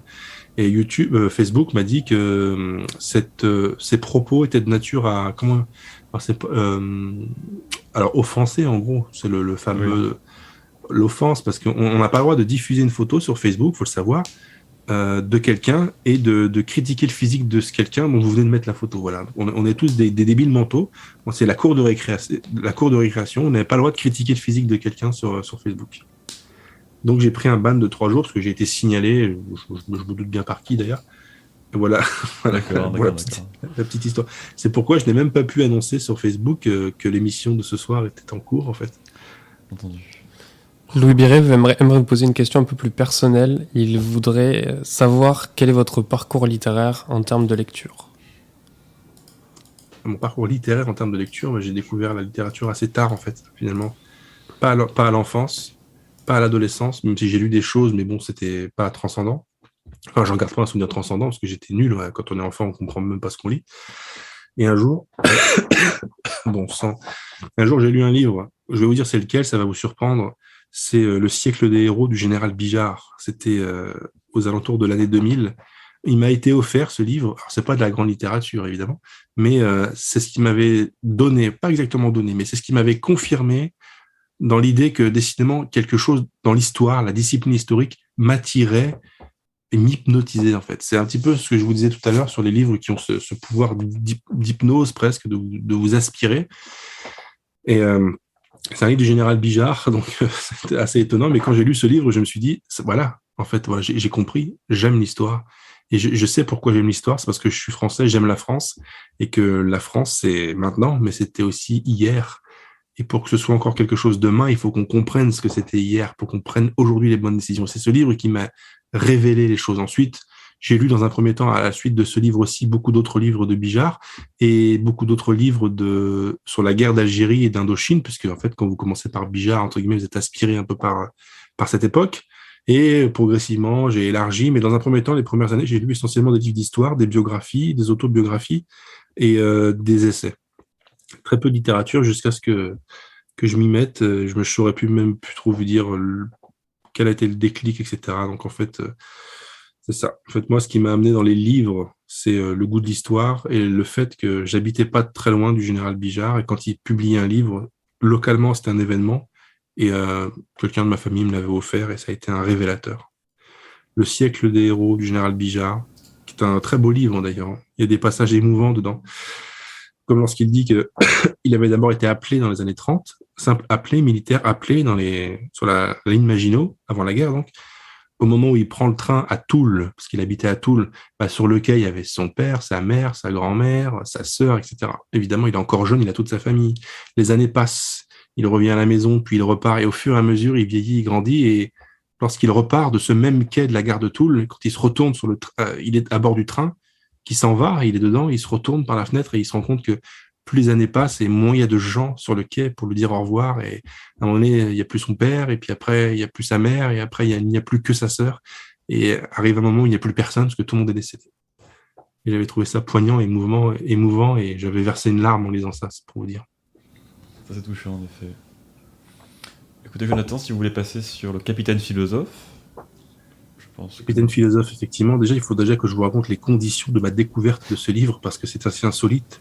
Beaucoup de choses sont insolites avec ce livre. C'est Marcel Tissot n'est pas très connu, en effet. Alors, il est, il est, même, je crois, strictement inconnu de, de tous ceux à qui j'en parle. Marcel Tissot est inconnu. J'étais un jour, il y a plusieurs années, figurez-vous, c'était il y a plusieurs années. J'étais, euh, je faisais à l'époque, euh, jusqu'à récemment, enfin jusqu'à avant le Covid, les brocantes, les puces, ce genre de choses. Et les puces à Lyon, là, euh, il y a un mec qui vendait des livres. Bon, il les vendait à l'unité, vous lui donnez un euro, 50 centimes, vous négociez, vous voyez ce que c'est une brocante, quoi. Et là, il y avait un carton de livres, plein de livres là-dedans. Euh, je commence à fouiller, il me dit, oh, je vends le carton complet, je m'embête pas. Je dis, bon, écoutez, combien de cartons? Tant d'euros, je lui donne 16 euros, je prends le carton complet. Je fais un peu le tri de ce qu'il y avait euh, ensuite chez moi. Je garde pas tout comme, comme toujours, quoi. Et j'en garde un certain nombre, dont un livre qui s'appelle Le Capitaine Philosophe, Marcel Tissot, inconnu au bataillon. Je ne le lis même pas. Hein. Vous savez, quand on, achète beaucoup de livres, c'est pas forcément pour les lire tout de suite. Hein. On les stocke, on les met de côté, puis un jour on y retournera. Donc là, je le range en me disant tiens, ça a l'air pas mal, ça. Je le pose dans un coin. Et puis, euh, lorsque je me suis réintéressé à la Révolution, d'ailleurs, pour la délégation des siècles, quand j'ai refait les épreuves du manuscrit de, de Gustave Le Bon sur la Révolution française et la psychologie des révolutions, je fouinais dans mes archives, enfin dans mes, dans mes étagères, et je ah, tiens, c'est quoi déjà ça, capitaine philosophe? Et puis, je savais même pas de quoi ça parlait, hein, faut savoir. Et là, je vois, tiens, ça parle euh, révolution, etc. Je dis, bah tiens, c'est dans le thème que je suis en train de, travailler en ce moment, mais je vais lire ce livre, en fait. Et je le lis, et puis j'ai adoré. Et je me suis dit, euh, je vais me renseigner sur ce livre. Et là, c'est en me renseignant sur ce livre que je me rends compte qu'effectivement, vous le disiez, cher Pierre, Marcel Tissot, inconnu au bataillon, le capitaine philosophe publié une seule et unique fois en 1876, 145 ans, ça ne nous rajeunit pas, jamais réédité, qui plus est tiré à un très faible tirage. Ce livre qu'aujourd'hui nous ressortons à la délégation des siècles, c'est un livre exhumé. Un livre qui était totalement oublié, qui avait disparu de la surface de la Terre. Vraiment, je vous mets au défi d'aller chercher ce livre sur Internet, vous ne trouverez pas en fait. Ce livre a cessé d'exister depuis probablement 145 ans. Donc, au début, quand j'ai présenté la délégation des siècles il y a quelques mois, j'ai dit l'une, bah, la raison d'être, c'est de véhiculer les idées, etc. En faisant recirculer des textes qui ne le circulent pas assez, dont certains ne circulent plus du tout. Là, vraiment, avec celui-là, on ne fait pas seulement circuler un texte qui avait été plus ou moins oublié, on ressuscite ce livre les gens qui vont lire Tissot, le capitaine philosophe, vont faire quelque chose qui n'avait plus été fait, écoutez-moi, depuis 145 ans. Ce livre avait cessé d'exister. Ma grande fierté, vraiment, ma grande fierté, c'est de rééditer ce livre. Parce que ce livre, c'est vraiment, c'est une, une résurrection. Donc voilà les conditions dans lesquelles j'ai découvert ce livre. Et euh, si vous voulez, maintenant, je peux vous, vous en parler du livre. Avec plaisir. J'ai bu. Donc le contexte, hein, je vous l'ai déjà dit, c'est les années révolutionnaires comme deux autres livres que nous avons déjà édités à la délégation des siècles, celui dont vous avez parlé à l'instant, enfin tout à l'heure, cher Pierre, c'est-à-dire Les dieux soif d'Anatole France. Les gens se souviennent que ça se passe pendant les années de terreur à Paris, et la Révolution française et la psychologie des révolutions de Gustave Le Bon. Donc ça, c'est le troisième livre de la délégation des siècles qui a pour sujet, pour toile de fond, la Révolution. Ça ne veut pas dire que je suis un obsédé de la Révolution, mais enfin, regardons-nous dans les yeux cinq minutes la révolution, les années révolutionnaires, c'est un moment énormissime dans l'histoire de France. Il se passe tellement de choses. Ça va tellement bouleverser le fonctionnement de la France que c'est un événement gigantesque. La Révolution française, les années révolutionnaires, c'est gigantesque. Donc, un événement aussi gigantesque mérite bien un troisième livre, d'autant que celui-ci a une particularité par rapport aux deux autres que je m'en vais tout de suite vous compter. Celui de Lebon, vous avez compris, c'est pas un roman euh, de, de, Le Bon, ce n'est pas un roman, c'est un livre d'études, un, livre d'examen historique. Celui d'Anatole France c'est effectivement un roman qui vous plonge dans l'enfer de la terreur. Et c'est quelque chose qu'il faut lire aux gens pour que les gens comprennent que ce que l'on prend pour l'événement émancipateur et libérateur du peuple, en réalité, a été vécu comme un martyr par tout le monde. Trévili, c'est le nom du personnage.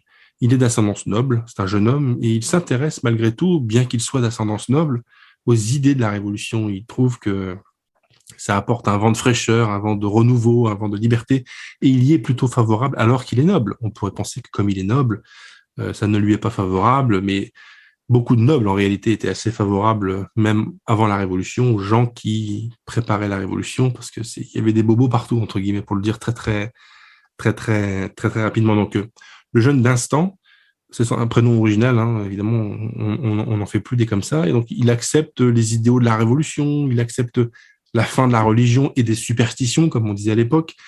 Et il s'enrôle dans ces événements parce que ça l'intéresse beaucoup. En fait, il, est à Paris pour des études, etc. Il rencontre des gens qui sont des philosophes, comme on les appelle. Et euh, tout ça, ça lui plaît bien, en fait. Hein, ça lui plaît bien. Il rentre chez lui à Trévillé. C'est une commune euh, dans le Jura qui existe, hein, qui existe toujours, euh, véritable commune. Vous allez comprendre pourquoi. J'insiste sur ce fait. Et il discute avec son père, qui lui est très hostile aux idées de la révolution parce que c'est un homme enraciné, parce qu'il a compris que ça, allait désorganiser euh, la France, que ça allait créer des problèmes, etc. Mais le jeune, lui, le fils, il dit moi, moi j'aime bien tout ce qui se passe, etc. Et vous avez tort, père, d'être contre parce que ça peut être bénéfique pour tout le monde, etc. Les petites gens, machin, etc. Entre temps, il remonte à Paris. Il s'est dit mais moi, je vais m'enrôler dans ces événements. Il, il entre dans l'armée. Donc dans l'armée. Donc le jeune d'instant se retrouve militaire dans les armées républicaines. Sauf que le temps passe, la terreur s'installe, il remonte à Paris pour euh, des motifs de service, et là il se rend compte, et en fait il plonge dans l'univers des Dion Soif d'Anatole France, en fait, littéralement. Il voit la terreur, il voit l'horreur, il voit le pavé parisien sur lequel ruisselle le sang des Parisiens qu'on a guilloté, guillotiné du matin au soir depuis des jours, depuis des semaines, depuis des mois, et il se rend compte, ben, en fait, j'ai été complètement dupé la révolution n'est pas du tout le mouvement émancipateur que je croyais. C'est une horreur, en fait. C'est une horreur qui a libéré les pires instincts de tout le monde, qui était pour le moment encadré par la civilisation et par la culture. On a fait sauter tout ça. On a transformé ce pays en horreur. Donc, il revient sur son adhésion aux idéaux de la révolution. Le problème, c'est qu'il est toujours militaire à ce moment-là. Donc on peut se dire bon bah il va quitter la, il va quitter l'armée. Sauf que et voilà le dilemme qui va se poser à notre personnage, c'est qu'entre temps bah il y, a, les guerres avec les puissances étrangères. C'est que la, la, France républicaine, la nouvelle France, est en guerre contre les puissances euh, étrangères. Donc le dilemme auquel s'expose ce personnage, c'est je suis contre les idéaux de la révolution, mais de fait je suis maintenant dans l'armée dans l'armée républicaine.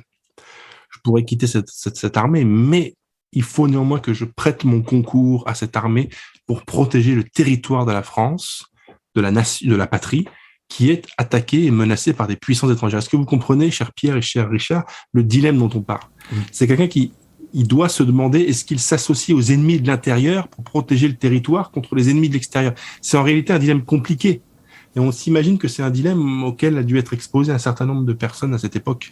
Des gens qui, aujourd'hui encore même, aujourd'hui, on peut se poser la question. Nous qui nous parlons là, on, sait que ce qu'il faut penser de la Macronie, par exemple.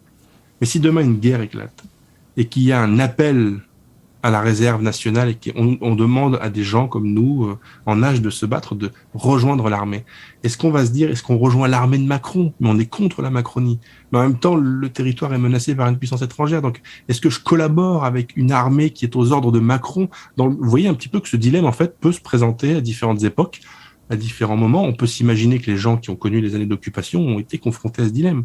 Est-ce que je dois cesser d'obéir au pouvoir légitime de mon pays euh, sachant que ce pouvoir légitime est apparemment inféodé à une puissance étrangère, mais néanmoins c'est le pouvoir légitime. Ce dilemme de savoir, le dilemme de la loyauté entre guillemets, à quoi et à qui devons-nous rester loyaux dans une situation aussi compliquée qu'une révolution, qu'une guerre? C'est un, véritable dilemme moral. Est-ce que vous en convenez, euh, cher euh, Pierre et cher Je vous fais parler le temps de remplir mon verre.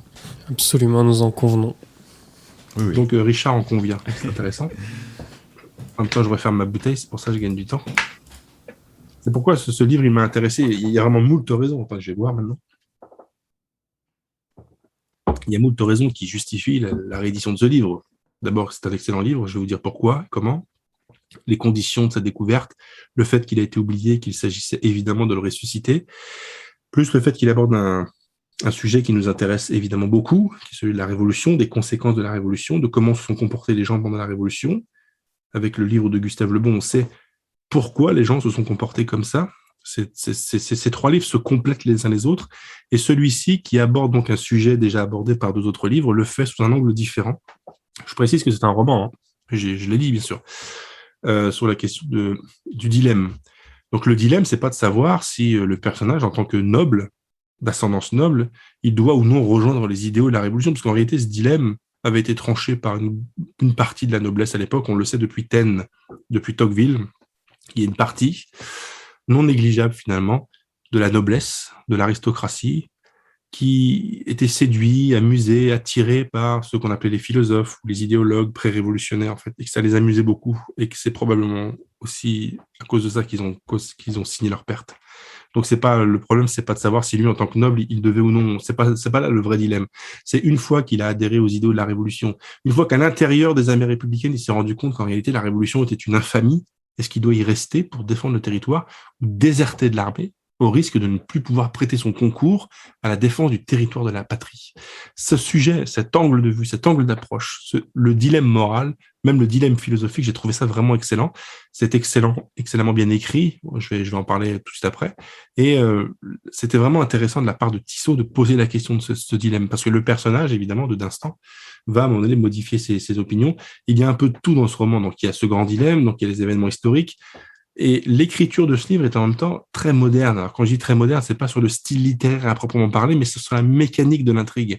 Il y a des moments très lourds et très graves, comme celui où il arrive à Paris, où il se rend compte euh, de ce qu'est devenu Paris, le moment où il y a la confrontation avec son père qui est pas d'accord avec lui, euh, le moment où il y a un amour déchu, enfin déçu, et qui sera déchu aussi ensuite, vous verrez.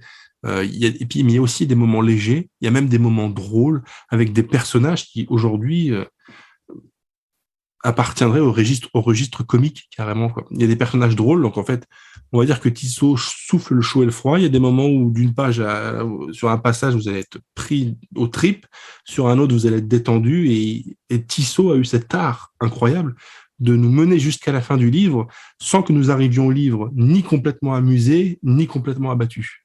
Vous voyez ce que je veux dire, c'est que vous serez passé par toutes les étapes du spectre sentimental, entre guillemets, et bon, évidemment, je ne vais pas dévoiler la fin, etc., mais vraiment, excellent livre. Sans surprise, il est écrit à merveille, pour la raison que je vous ai tout à l'heure. C'est qu'à une époque, à cette époque, les gens qui faisaient, euh, qui faisaient profession d'écrire, eh prenaient ça très au sérieux, donc ils écrivaient très bien. Et euh, pour vous dire à quel point Tissot a disparu, c'est que j'ai dû illustrer la couverture de ce livre. J'ai mis euh, le moulin de Valmy. Donc, c'est euh, issu d'un tableau qui est la bataille de Valmy par Horace Vernet. Euh, parce qu'à un moment donné, le personnage, sous les ordres du général Kellerman, va batailler à Valmy. Donc, c'est un peu ce que j'ai dit tout à l'heure des personnages authentiques ayant existé, Kellerman, on les croise, etc. Des événements historiques ayant réellement, réellement eu lieu, des lieux historiques, etc. La partie qui est qui n'est pas qui n'appartient pas, on va dire, aux, faits authentiques, c'est l'histoire de d'instant. À ma connaissance, en tout cas, je ne sache pas qu'il un instant de Trévilliers ait existé et je ne crois pas, mais en tout cas, on peut s'imaginer qu'en tout cas, il, il représente un dilemme auquel a dû être exposé un certain nombre de, de, personnes. D'ailleurs, si vous voulez, j'ai quelques anecdotes sur ce livre intéressant. Dans une scène de ce livre, il y a un conventionnel, quelqu'un de la convention, n'était pas les gens les plus tendres. Il se présente à Trévillers, parce qu'il faut maintenant que je vous dise que Trévillers, c'est le nom d'une commune, d'un village dans le Jura.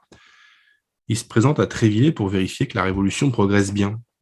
Il voit l'église, il rentre dans l'église et il est choqué étonné, surpris de voir que le grand crucifix euh, continue de trôner au-dessus de l'autel. Il se dit, mais qu'est-ce que ça fait là alors que la révolution a vaincu? Veuillez détruire ce crucifix. Et un volontaire se propose et le détruit, effectivement. Ensuite, il sort de l'église. Ce conventionnel qui s'appelle le jeune lève les yeux au sommet du clocher de l'église et voit qu'il y a toujours la croix du Christ. Même réflexion, mais qu'est-ce que ça fait là? On a déboulonné ces idoles et ces superstitions. La révolution a vaincu. Détruisez-moi ça le même volontaire crapahute jusqu'au sommet de cette église et détruit cette. Et lorsque cette scène est écrite dans le livre, il y a un petit astérix qui renvoie une note de bas de page de l'auteur Tissot, qui dit Les faits que je viens de raconter sont authentiques. C'est arrivé, comme je vous le dis, et je le tiens d'un témoin oculaire.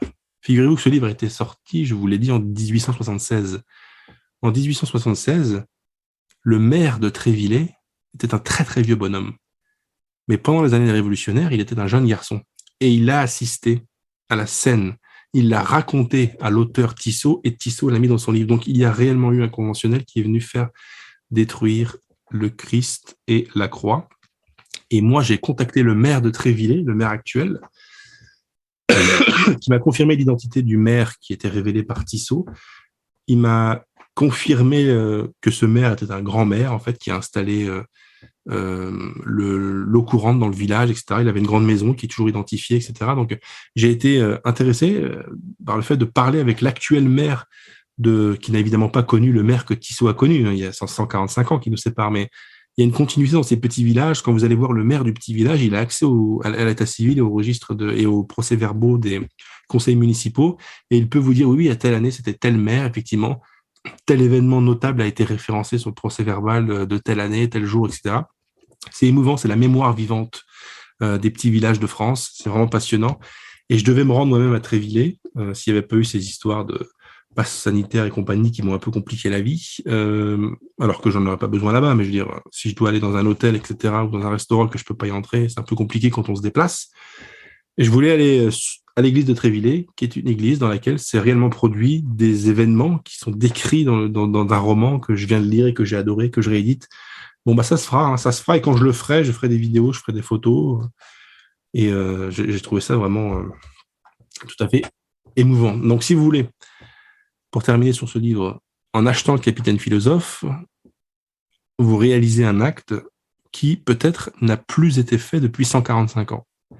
Car je pars du principe que ce livre, qui a été publié en 1876, qui n'a jamais été réédité, ne s'est pas vendu euh, au fil de l'eau pendant des dizaines d'années. C'est un petit tirage. Ceux qui devaient acheter ce livre l'ont acheté assez immédiatement. Ensuite, le livre s'est perdu. En le réachetant maintenant, en le rachetant en 2021 maintenant, vous faites quelque chose qui n'a plus été fait depuis 145 ans. Acheter le capitaine philosophe de Marcel Tissot n'a plus été fait depuis 145 ans. Donc vous reprenez en quelque sorte un flambeau qui avait été déposé dans les années 1876. Vous lisez un roman que presque personne n'a lu depuis environ 150 ans. Donc vous avez entre les mains une pièce oubliée, mais qui est ressuscitée. Donc en quelque sorte, vous pliez le temps et vous reprenez des habitudes suspendues il y a un siècle et demi. Moi, je l'ai vécu comme ça. Quand j'ai lu ce livre et que j'ai connu l'histoire de ce livre, je me suis dit, là, je suis vraiment en train de faire quelque chose qui, lorsque cette même chose a été faite pour la dernière fois, c'était il y a 150 ans. Et je reprends ce flambeau, ça, moi qui, adore l'histoire, mais on adore tous l'histoire entre nous là, j'ai trouvé ça euh, vraiment, euh, vraiment touchant en fait. Et euh, c'est ce qui fait de la découverte de ce livre un grand moment de littérature qui m'a absorbé. Et j'aime l'idée d'être peut-être celui qui, un siècle et demi plus tard, a rouvert un livre oublié. Et en tant qu'éditeur, je suis vraiment fier, mais vraiment fier d'exhumer ce livre qui, grâce à cette résurrection, bah, revit maintenant, va continuer 150 ans plus tard son existence littéraire et permettre à nos générations, donc 150 ans plus tard, de se nourrir intellectuellement et culturellement avec l'œuvre de Tissot. Donc, Monsieur Tissot, si vous nous écoutez, si vous nous voyez de là où vous êtes, et j'espère que vous êtes en haut, bah, sachez que nous vous remercions pour ce livre et nous admirons ce livre et nous lirons ce livre. En tout cas, j'espère que beaucoup de gens le liront. Voilà ce que j'avais à en dire. Avez-vous trouvé un peu de documentation sur qui était Marcel Tissot, l'auteur? Figurez-vous, j'en ai cherché et je n'en ai pas trouvé. Il y a très peu de choses, il n'y a rien, évidemment, pas de fiche Wikipédia. Euh, néanmoins, on doit pouvoir trouver des traces, mais c'est pas sur une recherche sommaire sur Internet qu'on pourra trouver des choses. Il faudra aller dans le Jura. Je sais que c'est un homme de, la région, de cette région-là. On doit pouvoir trouver des descendants ou il faudrait fouiller euh, les, archives, tout simplement, et voir qui était, où étaient les Tissot. Euh, ce serait pour être un travail intéressant à faire. D'ailleurs, j'ai pas le temps de faire. Mais ce Marcel Tissot, où est-ce quand est-il mort? En quelle année? Est-il enterré quelque part? Existe-t-il une tombe à son nom? Y a-t-il des descendants? Je ne sais pas. Mais en tout cas, moi, je suis fier de. Mais vraiment fier. Hein. C'est pas un sentiment que je ressens souvent. À, mon propre endroit, je veux dire, je suis très fier de certaines personnes, très fier de, mon pays quand il fait de grandes choses. Être fier de soi-même, c'est pas un sentiment que j'ai l'habitude d'éprouver, c'est pas du tout du masochisme, c'est juste que on est d'un pays où des gens ont fait de si grandes choses que, avant d'être fier de soi-même, il faut quand même réaliser de grandes choses soi-même. Mais là, petite fierté personnelle, c'est vraiment de ressortir ce livre. Je suis fier de tous les livres que nous sortons à la délégation des siècles, évidemment. Fier de les remettre entre les mains des gens. Mais celui-là en particulier a une histoire, une trajectoire tellement incroyable. C'est tellement vraiment une résurrection que la fierté, on va dire, est, décuplée. Mais non, Tissot connaît pas. Connaît pas. Je sais pas qui est Tissot. comment on ne le sait pas d'ailleurs. Comment savez-vous qu'il vient du, du Jura? Parce que c'est la seule petite information que j'ai réussi à trouver sur lui, sur une notice euh, qui devait être la notice de la BNF, je crois. Et aussi parce qu'il a écrit d'autres livres qui sont comme bah, aussi introuvables que celui-là. Le pauvre Tissot ne veut pas être beaucoup euh, édité à l'époque, euh, où apparemment il était de, du Doubs, département du Doubs. Oui, je vois une histoire, le manoir, le monastère, histoire franc-comtoise du XIVe siècle. Oui, il était franc-comtois en fait, je pense, parce qu'il a, je crois que l'essentiel de sa bibliographie se concentre, c'est ce qu'on ce qu'on appellerait aujourd'hui un auteur région, régional ou régionaliste en fait. Euh, à ne pas confondre avec un auteur qui ne peut intéresser que les gens de cette région. Hein. À certains égards, Barès est un, est un, est un, est un auteur régionaliste euh, lorrain, lorrain, et pourtant sa littérature, sa prose, ses idées, son action intéresse toute la France. Mais peut-être que oui, s'intéresser à qui était Tissot, éventuellement, trouver une photo de lui, ça me paraît là par contre très compliqué, mais bon, un miracle, mais en tout cas, ce ne sera pas sur Internet. Je pense qu'il va falloir aller au contact du terrain en Franche-Comté, voir s'il y a quelque chose dans les archives de Franche-Comté, par exemple, sur Marcel Tissot. Il y a bien des gens qui savent, hein, j'imagine, peut-être, peut-être pas d'ailleurs. Peut-être que c'est vraiment un fantôme, Tissot, peut-être qu'on saura jamais qui il était. en tout cas, je sais ce qu'il était. À défaut de savoir qui il était, il était un excellent auteur, un excellent écrivain. Et d'ailleurs, il y a une thèse à ce livre. Vous aurez compris que cette thèse est tout à fait défavorable à la Révolution et favorable à nos idées je vois La veuve d'Attila, donc un autre ouvrage a priori de Marcel Tissot. Oui. D'accord. Une énigme, une sorte de mystère, un homme inconnu. Un auditeur demande s'il pourra commander ce livre dans la librairie proche de chez lui. En, aucun cas. Euh, l'une des autres particularités qui déplaît à certaines personnes, c'est que il faut les commander sur Amazon. Très Mais si ça vous, je sais que ça en gêne certains mais ceux que ça gêne devraient ne pas nous écouter sur YouTube dans ce cas-là. Parce que si ça les gêne qu'on utilise un GAFA pour diffuser nos livres, ils devraient être gênés par le fait qu'on utilise un autre GAFA pour, parler de nos idées. Quoi. Je ne vais, pas refaire le, le, le, le, discours sur ce sujet-là, mais c'est utiliser la force de l'adversaire. Moi, vous savez, si je me retire d'Amazon, euh, Jeff Bezos, ça lui fait ni chaud ni froid, je n'existe pas pour lui. Moi, mon, le chiffre que je génère sur Amazon, c'est 0,00000. J'existe pas, en fait. Par contre, si je me retire, moi, je, suis très pénalisé. Parce que moi, grâce à Amazon, je diffuse mes idées. Il faut arrêter de croire que c'est toujours l'ennemi qui nous utilise. Des fois, c'est nous qui utilisons l'ennemi. Vrai. Donc ça se passe sur Amazon, mais je pense que tous les liens, Pierre les aura mis. Oui. Enfin, il aura mis les liens vers le site de la délégation des siècles, Et vers les un très beau site qui avait été fait par Jean Laporte, Très beau site. qui renvoie après sur chaque livre, sur chaque page, qui renvoie vers la page de. D'ailleurs, il faut aussi que je vous rappelle que Amazon a la vilaine manie de mettre sur la seule, une seule et même page plusieurs rééditions d'un même livre et la partie commentaire euh, ne, ne différencie pas euh, sur quelle édition le commentaire est exprimé. Donc il y a des gens qui viennent me dire, ils me disent ouais, je voulais vous acheter euh, Barès là, mais j'ai vu les commentaires sur Amazon, c'est dit que c'est bourré de coquilles, c'est plein de fautes, c'est mal typographié. Je dois leur dire, ce commentaire, regardez la date, il est antérieur à l'édition de la délégation des siècles. Donc ne vous inquiétez pas, des, coquilles vous en trouverez à la délégation des siècles, ça c'est sûr. Euh, mais euh, c'est pas, assez pour que ça puisse justifier le- les commentaires que vous lisez, euh, évidemment. Des, des coquilles, il y en a toujours. Moi, je, rappelle toujours que je trouve des coquilles dans des livres de la Pléiade. Donc, évidemment, si on en trouve dans la Pléiade, alors là, est-ce qu'on en trouve dans la délégation des siècles? Oui, je ne pense pas être au-dessus de la Pléiade. Donc, ne vous inquiétez pas des, coquilles, même si vous en voyez une, ou deux, ça vous empêchera pas de le lire. Et ne vous inquiétez pas surtout des commentaires que vous êtes susceptibles de voir sur Amazon qui ne concernent pas nos livres. Farl Glory 77 vous demande ce que vous pensez de 93 de Hugo concernant la terreur. Je n'ai malheureusement pas lu. Très bien. Une autre question sur la terreur, c'est Adam qui nous demande ce que vous pensez, si vous la connaissez, euh, l'analyse, de, ce que vous pensez de l'analyse d'Henri Guillemin au sujet de la terreur. Alors, est-ce que je la connais euh, superficiellement, sans doute euh, En fait, je crois que Guillemin a une, une interprétation de la Révolution qui n'est pas éloignée de la nôtre. Puisque j'ai cru ça- comprendre que Guillemin s'était très inspiré de gens qui pensent comme nous. Par exemple, l'école euh, marxiste, on va dire ça, ou proto-marxiste, a longtemps essayé d'imposer, enfin même avant, hein, a longtemps essayé d'imposer l'idée que la Révolution, c'est une révolte populaire, c'est-à-dire du peuple contre l'oppression. On sait évidemment que ce n'était pas ça. C'est une révolte avant tout euh, guidée, euh, financée par la bourgeoisie qui voulait prendre les places sociales occupées par la, l'aristo- par la noblesse. Partant du principe que tout au cours du siècle, tout au long du siècle écoulé, les bourgeois, les nouveaux riches, avaient accumulé tellement de richesses qu'ils étaient aussi riches, voire plus riches en réalité que la noblesse. Et ils se sont dit, bah, à partir du moment où c'est nous qui avions, qui avons l'argent, c'est nous qui devrions avoir le levier du pouvoir. Donc les nobles, vous êtes bien gentils, mais à un moment donné, vous allez, vous allez dégager. Et euh, c'est probablement, c'est ça la première explication de la révolution. Et Guillemin est d'accord avec ça. Comment expliqueriez-vous le changement politique de Barès depuis l'extrême gauche, voire l'anarchisme, vers le nationalisme traditionnaliste? Bah, au début de sa carrière, euh, Barès était intéressé par ce qu'il appelait l'égotisme. C'était, euh, c'est vrai que c'était quelque chose d'assez égocentrique.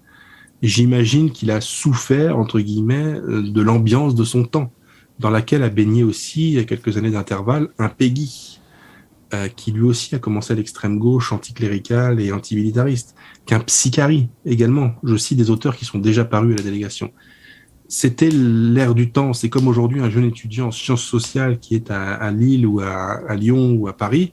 Il est obligé d'être en, contact avec les idées euh, progressistes, comme ils s'appellent, euh, décolonialistes, féministes, etc. Et beaucoup, malheureusement, souffrent tellement de cette influence qu'ils finissent par absorber ces idées. Donc je pense que quand on est jeune, et Barès a été jeune dans sa vie, il a pu à un moment donné être influencé par l'ère du temps. Mais quand on grandit, euh, je pense que l'étudiant dont je parlais à l'instant, qui est entouré de, de militantes féministes à cheveux décolorés ou à cheveux recolorés, quand il a 18, 19, 20, 21 ans, il est assez facile de se laisser aspirer par l'ambiance du temps. Mais quand on a 25 ans, 30 ans, qu'on s'est établi, euh, on s'éloigne de toutes ces bêtises de la jeunesse. Donc on peut imaginer que le parcours de Barès, qui au fil des années fait ce qu'a fait Peggy et fait ce qu'a fait Psychari et fait ce qu'ont fait tant d'autres, c'est-à-dire se laisser absorber à un moment donné par les idées du temps, euh, comme la noblesse dont on parlait tout à l'heure, s'est laissé à un moment donné imbiber, aspirer, absorber par les, les nouvelles idées du XVIIIe siècle, parce que ce qui est nouveau intéresse toujours des gens, ça intéresse les esprits curieux. Et tous les gens dont on parle, Barès y compris, c'est un curieux. C'est un, un curieux. Il, il a commencé à écrire très tôt. On s'intéresse aux questions sociales, culturelles très tôt. On est un curieux. Et lorsqu'on est un curieux, on est tout de suite assez vite sensible aux, nouveautés. euh, l'écriture inclusive, toutes ces bêtises d'aujourd'hui, euh, la seule raison rationnelle qui puisse expliquer que des gens s'y intéressent, c'est parce que c'est nouveau, donc c'est novateur, et donc ça les amuse et ça les aspire. Euh, parce que rationnellement, ça n'a aucun intérêt, ça n'a aucun sens en fait. Donc voilà, ça mériterait d'être approfondi évidemment, mais je pense que Barès a suivi un parcours, une trajectoire qui était assez commune à l'époque. De commencer très à gauche, ou à gauche, très à gauche, et puis euh, d'aucuns diraient euh, aujourd'hui de s'embourgeoiser. C'est pas du tout le terme que j'utiliserai en, en, en l'occurrence, mais de s'éloigner au fur et à mesure que les années passent, de s'éloigner de la superficialité et des futilités de l'esprit ridicule, et au fur et à mesure de se rapprocher, de retourner euh, à ce qui est vrai, ce qui est essentiel, à ce qui est profond, et à faire ce que Psychari avait dit, c'est-à-dire prendre le parti des pères contre le parti de son père. Son père, c'était l'ère du temps. C'était les nouveaux démagogues, c'était les nouveaux idéologues, etc. Les pères, c'est la longue suite des générations qui ont précédé le père prendre le parti des pères contre le père. C'est ce que les gens d'aujourd'hui devraient faire. Parce que les pères d'aujourd'hui, c'est les boomers et les 68 arts. Il faut prendre le parti des pères, c'est-à-dire de nos arrière-grands-parents, de nos arrière-arrière-grands-parents. C'est ça, c'est ça qu'il faut faire, en fait. C'est ça que, que Barès a fait, que, que beaucoup de gens ont fait, et que malheureusement aujourd'hui, trop peu de gens font. Vous proposez de nombreux livres pour s'enraciner toujours davantage, mais avez-vous des conseils cinématographiques, des bons films pour s'enraciner? Alors, au cinéma, vraiment, je vais pas pouvoir être euh, d'un grand éclaircissement. Non. Je vais même répondre non. Très bien. Euh, je connais vraiment pas assez le cinéma. Hum, non. C'est pas un art que. J'ai été cinéphile moi-même, mais euh, il y a longtemps. Il y a des films que j'apprécie, d'autres que je n'apprécie pas, mais ça n'a aucun intérêt d'en parler, puisque ça ne serait pas fondé sur une analyse ou une expertise quelconque. Et je ne voudrais surtout pas m'autoriser à parler de choses que je ne maîtrise pas. C'est malheureusement un biais qu'ont beaucoup trop de nos contemporains sur Internet en particulier. Dans la colline inspirée, est-ce que euh, Barès retranscrit sa part mystique à travers l'œuvre, euh, bien que n'affirmant pas clairement sa croyance C'est une question de Fra Angelico. Ça pose la question de savoir est-ce qu'un auteur met de lui-même dans ses livres Est-ce qu'il met de lui-même dans ses personnages Moi, je pense que tous les auteurs mettent à des degrés différents, dans des proportions différentes, un peu de même dans leurs livres. Des fois, c'est totalement assumé comme Proust. C'est même euh, présenté comme ça. Des fois, c'est, pour citer un livre qu'on a déjà cité, euh, par exemple, Le Grand Maulne, c'est totalement inspiré de ce qu'il était, de ses propres aspirations, etc. Dans Barès, c'est évidemment vrai aussi, pour la raison simple, c'est qu'il y a un personnage dans la trilogie du roman d'énergie nationale qui s'appelle François Sturel. Et oui, Sturel comme moi, parce que c'était mon arrière-grand-père. Euh, et on sait qu'en fait, euh, dans le personnage de Sturel, Barès a mis énormément de lui-même. Dans la colline inspirée, ce qu'il l'a fait. En tout cas, il a posé des questions sans forcément essayer d'y répondre. C'est un petit peu ce que je disais tout à l'heure, c'est que Barès avait beaucoup de questions sur ce sujet qu'il ne maîtrisait pas parce qu'il n'était pas animé ou habité par la foi qui pourrait lui apporter des réponses. Mais il avait la décence de ne pas répondre aux questions qu'il se posait. Donc, pour répondre à la question, je dirais que dans la colline inspirée, Maurice Barrès a mis beaucoup des questions qu'il se posait lui-même, mais qu'il a eu la décence de laisser sans réponse. Très bien. Alors, toujours, Frangélico nous demande si vous pensez que l'on peut considérer Barrès comme un des plus grands idéologues de la troisième qui aurait senti en avance les conséquences de ce régime. Alors, un des plus grands idéologues de la troisième, je ne sais pas. Je ne sais pas si c'est ce à quoi il aspirait d'ailleurs. En tout cas, ce qui est sûr et certain, c'est ce que j'ai tout à l'heure, c'est que nous, on a tout à gagner à lire Barès. Ça, c'est sûr et certain. La question, c'est est-ce que Barès a gagné? Est-ce que Barès l'a emporté? En son temps, oui. En son temps, oui. Quand en 1914, on lance l'ordre de mobilisation générale et qu'on demande à la jeunesse de France d'aller défendre la patrie, la jeunesse de France le fait. Donc on peut dire que les idées qui étaient celles de Barès à l'époque et qui étaient partagées par beaucoup de gens étaient victorieuses. Le culte de la patrie, l'union sacrée, ça a même donné l'union sacrée où toutes les, disputes politiques se sont mises en suspens. C'était dans l'ère du temps de Barès. Mais est-ce que ces idées sont toujours valables aujourd'hui? Non. Donc il y avait à l'époque de Barès, à côté de Barès, du temps de Barès, des gens qui ne pensaient pas comme Barès, qui pensaient à l'opposé de Barès. Ce sont eux qui ont gagné parce qu'aujourd'hui, nous sommes dans l'ère universaliste, la plus totale. On est en phase de démantèlement de la nation, ça n'a plus beaucoup d'intérêt, ça n'a plus beaucoup de valeur.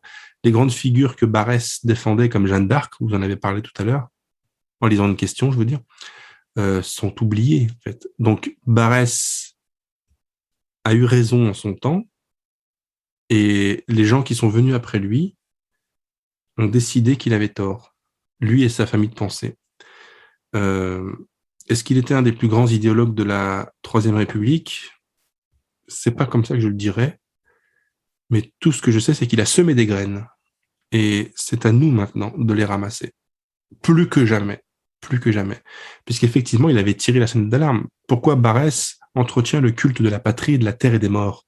Parce qu'il sait que dès l'instant qu'on ne le fait plus, la France se meurt, elle disparaît, puisque c'est nous qui portons chacun dans nos cœurs un fragment de cette France. À partir du moment où nos cœurs sont fermés à la France, la France disparaît.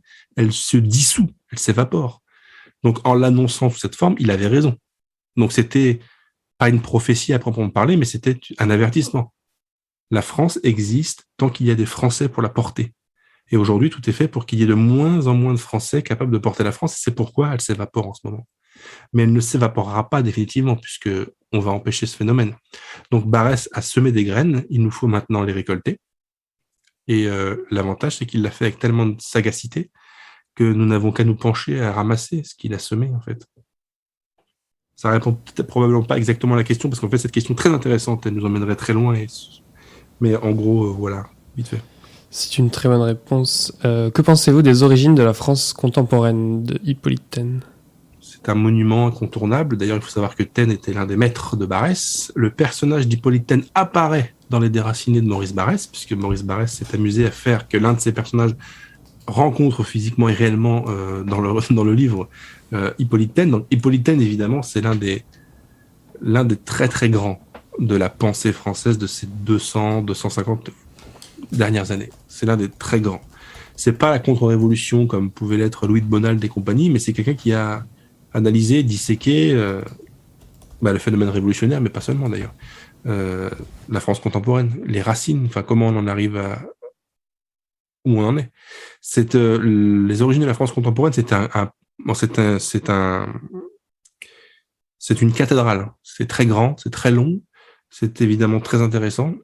si des gens veulent le lire, il faut pas hésiter. C'est que et là vous avez tout, vous avez de la pensée de haute voltige, vous avez un esprit de l'examen qui est poussé à son paroxysme, vous avez une plume exceptionnelle. C'était vraiment du très très très très haut niveau. Il n'y a rien aujourd'hui qui égale l'Hippolyte Taine.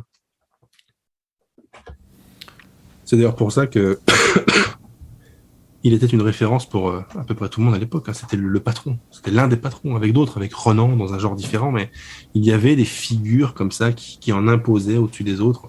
Aujourd'hui, il n'y a plus de figures. Aujourd'hui, la, grande figure les figures les plus qui s'imposent les plus brillantes, c'est qui? C'est Michel Onfray. Est-ce que vous voyez le euh, Voilà, il n'y a pas Est-ce qu'aujourd'hui on pourrait mettez-vous dans la place de quelqu'un qui était un contemporain de, de et vous demandez à ce jeune homme, mais qui est la référence intellectuelle de, votre jeunesse? Hippolyte Taine. Aujourd'hui, vous posez la question, c'est qui? C'est voilà, c'est Michel Onfray. Il y a, Edgar a personne. Edgar Morin, Edgar Morin. Raphaël Glucksmann, c'est rien en fait. Ces gens n'arrivent même pas à la cheville de. Malheureusement, malheureusement évidemment. Ce qu'il nous faudrait, c'est un, nouvel Hippolyte enfin, quelqu'un qui est capable d'être euh, à la fois celui qui embrasse notre pensée, qui sait le mieux la synthétiser, la mettre à disposition des gens, et qui en même temps est le charisme nécessaire pour occuper cette fonction quasiment de, quasiment d'oracle, quasiment. Il n'y a plus d'oracle de nos jours. Je propose une piste d'explication sur ma chaîne YouTube Tiermont, baisse du QI, déjà tous crétins. J'évoque effectivement bah. le nombre de génies qui diminue de manière très inquiétante. Ah oui, le nombre de génies diminue. Mais il nous en reste quelques-uns, mais c'est des génies d'un genre particulier. bon, Richard, est-ce qu'il y a des questions ou est-ce que nous pouvons conclure cette. Euh, Je n'en vois pas davantage émission? Écoutez, en tout cas, merci Richard d'avoir posé celles qui sont passées dans le chat. C'est un grand plaisir. Bah, le plaisir est partagé. Puis bah du coup, si on a terminé, je pense que oui, bah, comme dirait euh, Jonathan, comme dirait euh, oui, bah, oui. Après cette découverte de, Marcel Tissot, parce qu'effectivement, vous avez fait un bon travail de, comme vous avez dit, pas, pas d'archéologie euh, littéraire, mais de, vous avez, vous avez ressuscité un ouvrage. Ouais. Ressuscité un ouvrage, c'est vraiment une des plus grandes fiertés dont je pense que la délégation peut s'honorer. Euh, et puis, euh, comme je l'ai dit, c'est pas simplement parce que c'est un ouvrage ressuscité 150 ans après sa, sa première existence qu'il faut l'acheter et le lire. C'est parce que c'est aussi un excellent livre qui va non seulement vous passionner en tant que roman, donc si vous êtes un amateur de littérature et de lecture, vous allez être pris dedans, je vous le garantis. Euh, et en même temps, ça va nourrir votre intelligence et votre culture et votre. Enfin, vous savez tous les arguments que je pourrais répéter une centième fois, mais ça ne serait pas nécessaire. Oui, bien merci Jonathan. Et puis je vous dis moi. à bientôt. Je m'excuse hein, pour la, la- je m'excuse pour la voix cassée, pour la toux, pour la. Vous avez été tout à fait audible. Oh, tout à fait audible. Bah, merci à vous deux alors, et puis bah, merci aux auditeurs, et puis bah, du coup, euh, je vous laisse couper. Oui, bonne soirée et à bientôt. Merci à vous, bonne soirée.